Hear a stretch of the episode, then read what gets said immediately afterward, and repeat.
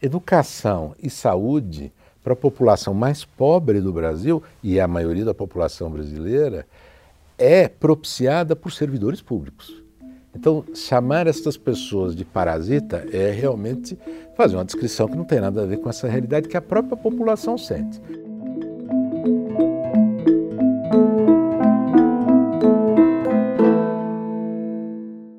Hoje vamos conversar com o professor Carlos Ari Sundfeld sobre a reforma administrativa. Professor, obrigada pela sua presença no bate-papo. Prazer, Mariana. Professor, o governo resolveu retomar a reforma administrativa. Ela racionaliza a vida do servidor público. Uma das bases é flexibilizar os regimes de contratação de funcionários.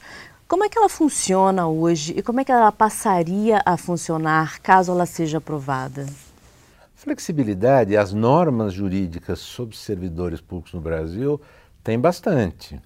É que existem categorias diferentes. Então, existem os servidores das empresas estatais. Fazem concurso público, como todos os servidores, mas são regidos pela CLT, o regime comum de trabalho, inclusive da iniciativa privada. Mas não podem ser mandados embora embora não tenha estabilidade propriamente, não pode ser mandado embora como um trabalhador de uma empresa privada. Esse é um dos regimes. Existe outro, regime que funciona na administração direta e nas autarquias. Aí existem os cargos em comissão, esses são sem concurso, existem cargos que são os efetivos, são com concurso. E existem outros regimes temporários, etc. Falar em flexibilizar, acho que não é pegar o ponto certo, porque há flexibilidades jurídicas. A questão é que existe um problema de má aplicação, má gestão, mau uso dos instrumentos que o direito já propicia. Então, o nosso desafio é pegar instrumentos que estão aí meio procurando alguém que goste deles dentro do, do governo, da administração, e implementar. Correto. Agora, o setor público é caro devido a uma grande quantidade de benefícios para os servidores. Você poderia assinalar alguns destaques da legislação que, caso eles, se eles fossem removidos, eles poderiam conferir alguma racionalidade ao regime de funcionamento do funcionalismo público? Olha, o pessoal público no Brasil não é excessivo em número você considerar os municípios, os estados e a União, somar tudo isso, o número de servidor, considerando a população brasileira, corresponde a padrões internacionais comparáveis. O problema não é esse. O problema que nós temos, e esse é grave, é que nós temos muita desigualdade dentro do serviço público. Você tem carreiras de elite que ganham muito e têm muitos benefícios, estão sobretudo no nível federal e muito no poder judiciário, e tem o proletariado da administração pública, estão sobretudo nos municípios do Brasil. Então, esse é o problema, e isso precisa corrigir, precisa desfazer a desigualdade no Brasil. Outra coisa que é negativa e que beneficia sobretudo a elite são as progressões, as promoções e as vantagens automáticas, uhum. que não tem a ver com o desempenho individual. Esse é um problema. E tem carreiras de elite que conseguem furar todas as regras com soluções heterodoxas. Por exemplo, uma das regras que existe é do teto. Então, ganha o que ganhe o, o servidor em função dos benefícios que conquista, deveria observar o teto da remuneração dos ministros do Supremo. O problema é que foram se criando verdadeiras gambiarras de duvidosa constitucionalidade e mesmo legalidade em favor de algumas carreiras que têm, a título de indenização fora do teto, inclusive sem imposto de renda, vantagens que, obviamente, carreiras menos privilegiadas não têm. Então, esses são pontos a acertar. É importante a gente não generalizar também, né? Exatamente. Eu acho que o maior defeito do debate sobre servidor no Brasil é que as pessoas supõem que todos os servidores são iguais e pensam nos desvios que existem em alguns lugares e nos benefícios e na remuneração da elite. Só que isso não corresponde ao que ganha o professor que está lá na ponta, no município, fazendo um trabalho abnegado e ganhando muito mal. O pessoal da área de saúde, dos estados e por aí vai. Né? Perfeito. Agora, além de ser um assunto que levanta muita polêmica, como a gente já sabe, declarações como a do ministro Paulo Guedes um tempo atrás, que disse que o funcionário público é um parasita, pode gerar mais resistências do Congresso em aprovar o projeto?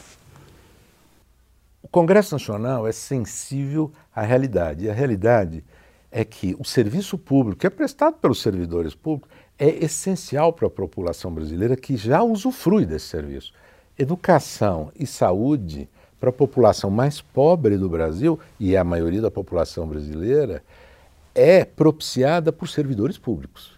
Então, chamar essas pessoas de parasita é realmente fazer uma descrição que não tem nada a ver com essa realidade que a própria população sente. Agora, estas pessoas que estão no serviço público, algumas fazendo um trabalho extraordinário e não sendo reconhecidas, o que, que elas querem? Elas querem reconhecimento. Reconhecimento ao trabalho individual. E é isso que nós temos problema em fazer. Nós acabamos lidando com a questão dos servidores públicos muito pela intermediação dos sindicatos e dos políticos que representam as categorias servidor público. E eles lutam por vantagens automáticas. Os servidores públicos não querem vantagens automáticas. O que eles querem é reconhecimento do trabalho individual. É isso que eles querem. E aqueles que conseguem ser recompensados pelo seu esforço, pelo seu trabalho, pelo seu desempenho, eles têm, obviamente, um trabalho melhor, mesmo na área pública. E basta que nós consigamos fazer essa retribuição adequada, que a gente mude essa relação, para nós tornar os servidores ainda mais produtivos. Tem problema de produtividade? Tem muita desigualdade na inflação, mas tem problemas de produtividade. Mas o nosso problema não é de parasitismo, o nosso problema é de falta de estímulo e reconhecimento para o desempenho individual diferenciado. Estímulo, né? Estímulo. As pessoas querem, evidentemente, ganhar, mas elas querem estímulo para progredir e querem ser reconhecidas, inclusive financeiramente. E hoje o que o Estado tem feito, em geral, é dar aumento automático a cada ano, promoções automáticas por tempo de serviço, valorizações da carreira como um todo, inclusive para os aposentados, e não conseguem retribuir o trabalho individual que algumas pessoas ou muitas pessoas fazem e que não é reconhecido adequadamente porque há tantas outras que não deram essa contribuição. Então, fazer essa diferencial é, é muito importante. Professor, você acredita que a reforma poderá sair esse ano, que é um ano que a gente tem eleições municipais e a agenda fica um pouco mais apertada? Depende da qualidade do projeto do governo para saber como essa tramitação vai ocorrer.